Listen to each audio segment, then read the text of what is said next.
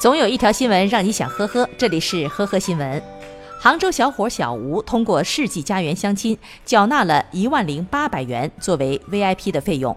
世纪佳缘红娘给介绍了两个都不行，介绍的第三个对象朱女士自称北大毕业，上市公司董事长的女儿，又是买戒指又是包红包，小吴三天内为其花费了近三万元。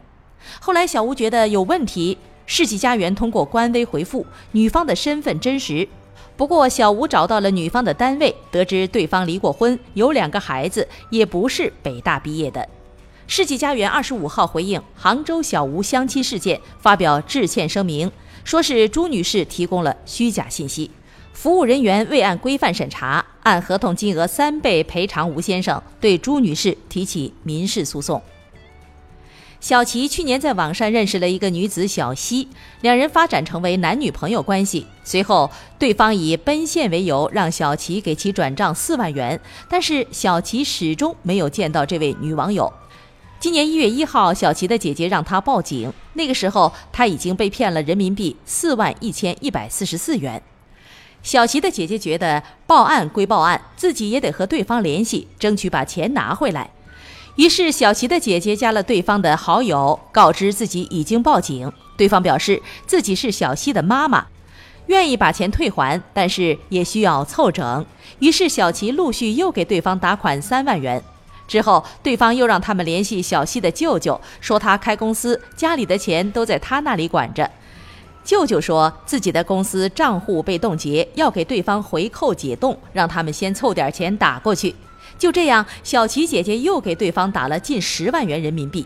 直到一月十七号，嫌疑人被抓获，姐弟俩一共被骗人民币十七万多元。近日，犯罪嫌疑人贾某被批准逮捕，案件正在进一步审理当中。近日，上海一个公交站前，六十三岁的夏先生提醒一个女子后车不要插队，该女子竟叫来老公，将其打成腰椎压缩性骨折，可能需要动手术。事发后，打人男子被警方带走，该女子跪地痛哭，老公有心梗，孩子还在上小学，家里全靠我老公，祈求夏先生原谅。这位女士事后解释，丈夫当时是恰巧出门，并非她打电话叫来的，她愿意赔偿，已经借钱凑医疗费了。二月十九号十三时五十分左右，镇江丹阳市派出所接到某中心小学门卫的报警，称有一个十三岁的小女孩找不到了。早上清点人数的时候，老师没发现这名六年级的女孩，就给家里人打了电话，但是孩子奶奶说早上就把孩子送到校门口了。